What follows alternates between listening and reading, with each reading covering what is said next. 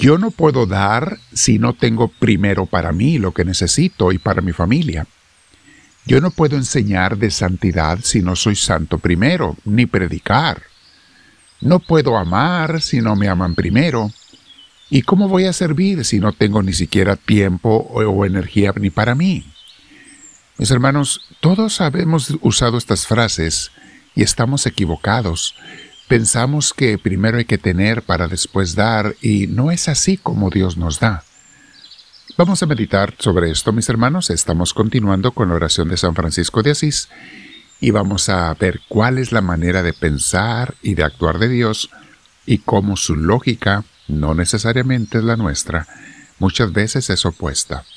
Bien, te invito mi hermana, mi hermano, a que nos sentemos en un lugar con nuestra espalda recta, nuestro cuello y hombros relajados. Si puedes, siempre ponte audífonos, cierra tus ojos también si puedes, y vamos a respirar profundo. Conforme respiramos profundo, con mucha paz, invitamos al Espíritu Santo y le decimos, Espíritu de Dios, ven a mí, te lo pido, no porque te merezcas, sino porque te necesito. Ven a mí, Espíritu de Dios. Y gracias por escuchar mi oración. Gracias porque sé que lo estás haciendo, Espíritu Divino. Te recibo para que tú me inspires, me enseñes, me digas lo que tengo que hacer, pensar y sentir. No solamente en este aprendizaje, en esta enseñanza y meditación, sino todo el día. Todo el día, Señor, y que pase muchos ratos pensando en ti y escuchándote y platicando contigo. Bendito sea, Señor. Bien, el título de hoy, mis hermanos, se llama A la felicidad se llega buscando la felicidad de los demás. Suena contradictorio, yo sé, pero pruébalo y verás cómo Dios es diferente y es mucho más rico de lo que uno se imagina. Mientras más felicidad busques para ti, menos tienes. Y todos hemos hecho eso.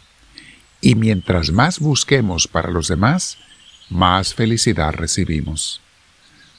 Por eso nos dice hoy la oración de San Francisco esta frase, porque es dándose como se recibe, es olvidándose de sí mismo como uno se encuentra a sí mismo. ¿Cuál es el error que cometen o cometemos muchos que son o somos creyentes mundanos? Creyentes porque creemos en Dios, pero mundanos porque seguimos buscando las cosas del mundo y pensando a la manera del mundo creyentes mundanos. Eh, cometemos estos errores cuando pensamos, primero voy a ser feliz yo y luego, si veo conveniencia para mi felicidad, pues haré felices a los demás.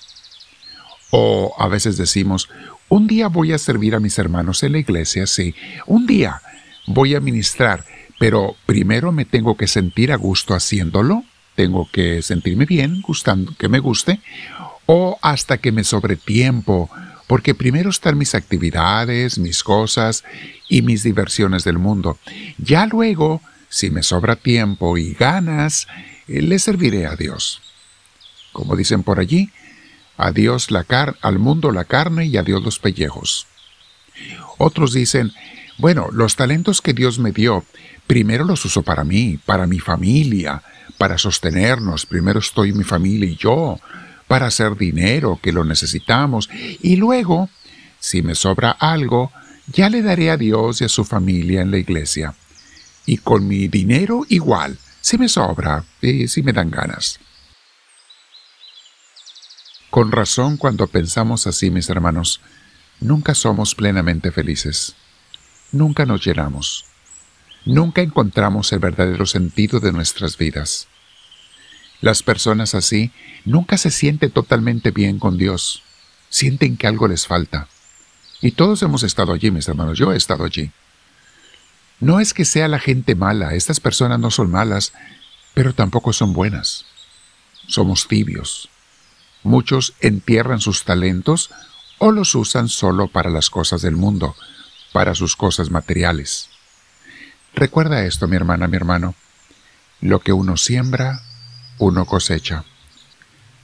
Y voy a tener más maíz si siembro las pocas semillas que tengo que si me las como. Dios me las va a multiplicar si primero hago lo que Él me dice. ¿Recuerdan el pasaje de la viuda que dio un centavo en el templo que Jesús vio en la Biblia? Yo estoy seguro que esa, viuda, por la bendición que Jesús dijo con sus palabras, nunca le faltó que comer por el resto de sus días. San Pablo, Jesús, bueno, Jesús lo hacía. Nadie más que Jesús se ha entregado a, a, Dios y a nosotros, a su Padre y a nosotros. Ve las palabras que usó cuando estaba muriendo en la cruz. Dijo, todo está consumado. O sea, hice lo que tenía que hacer, cumplí con el propósito de mi vida, obedecí a mi Padre Celestial. O como dice San Pablo también, en 2 de Timoteo capítulo 4 versículos 7 y 8. He combatido el buen combate. He terminado mi carrera. He guardado lo que depositaron en mis manos. Solo me queda recibir la corona de toda vida santa, con la que premiará, con la que me premiará aquel día el Señor, el juez justo, y conmigo la recibirán todos los que anhelaron su venida gloriosa. Palabra del Señor. San Pablo, Jesús, los santos, hicieron lo que tenían que hacer. Qué hermoso. No buscando su primer, primero su consolación, su felicidad, sus beneficios. No, primero lo que Dios quiere, porque junto con eso va lo que yo necesito. Dios me va a dar y demás cuando yo le doy el primer lugar a Dios. En la enseñanza meditación anterior, veíamos cómo la oración de San Francisco decía, que no busque ser consolado sino yo consolar, o ser amado sino yo amar. Mis hermanos, si hacemos esto, recibiremos lo que damos, pero multiplicado. A eso se refiere esta oración. Deja de pensar primero en ti, de buscar primero en ti tu consolación, que te amen, que tengas, que te sobre, para luego dar, no, dice, es dando que se recibe. Es cuando tú das que recibes más. Pruébalo y verás, prueba a Dios, prueba la bondad de Dios, prueba la generosidad de Dios. Dale a Dios y luego verás si tú o Él son más generosos. ¿A poco crees que le vamos a ganar a Dios en generosidad? Yo te lo digo por experiencia, mis hermanos, lo que le he dado a Dios me lo ha regresado multiplicado en esta vida.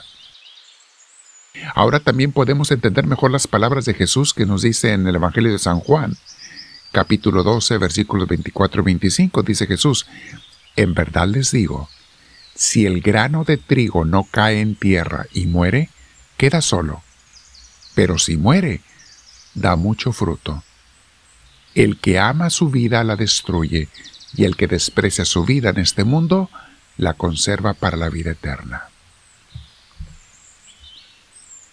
O San Pablo que nos dice en Filipenses capítulo 2 versículo 4 y 5. No busque nadie sus propios intereses, sino más bien preocúpese cada uno por los demás. Tengan unos con otros la misma disposición que tuvo Cristo Jesús.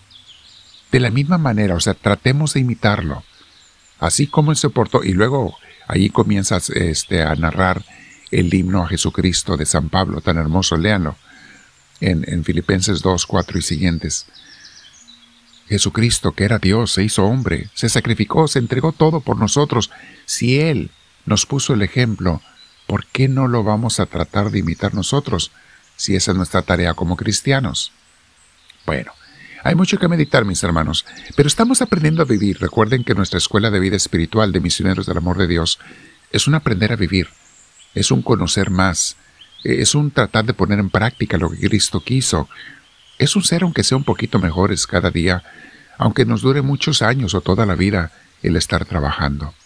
Quédate platicando con Dios, meditando con Él, comparte estas enseñanzas con tus amigos y conocidos, y dile al Señor conforme reflexionas, dile, háblame Señor, que tu siervo te escucha.